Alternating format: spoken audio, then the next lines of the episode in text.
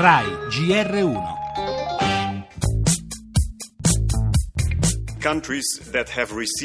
Tra i paesi che hanno ricevuto prodotti contaminati ci sono anche Svezia, Gran Bretagna, Irlanda, Austria, Italia e Danimarca. L'invio di una partita ci è stata segnalata dalle autorità francesi, si trattava di una partita di derivati delle uova e che è stata immediatamente sequestrata. Abbiamo anche deciso di fare un piano di campionamento in Italia che riguarderà sia le uova, sia i derivati delle uova, sia anche le carni di pollame.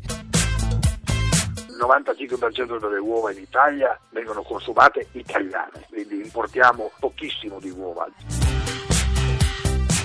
Alla fine la Commissione europea ha coinvolto anche l'Italia nell'allarme per le uova contaminate da un pesticida, da, ma dal direttore della sicurezza alimentare del Ministero della Salute, Giuseppe Ruocco, sono anche giunte rassicurazioni sui controlli, oltre al fatto che, come precisato dal presidente di Slow Food Piero Sardo, nel nostro paese consumiamo soprattutto italiano.